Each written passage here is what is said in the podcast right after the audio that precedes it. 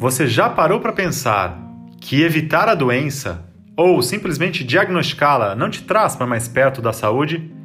Já parou para pensar que a sua saúde ela é fortalecida a partir dos desequilíbrios proporcionados pelos desafios da vida?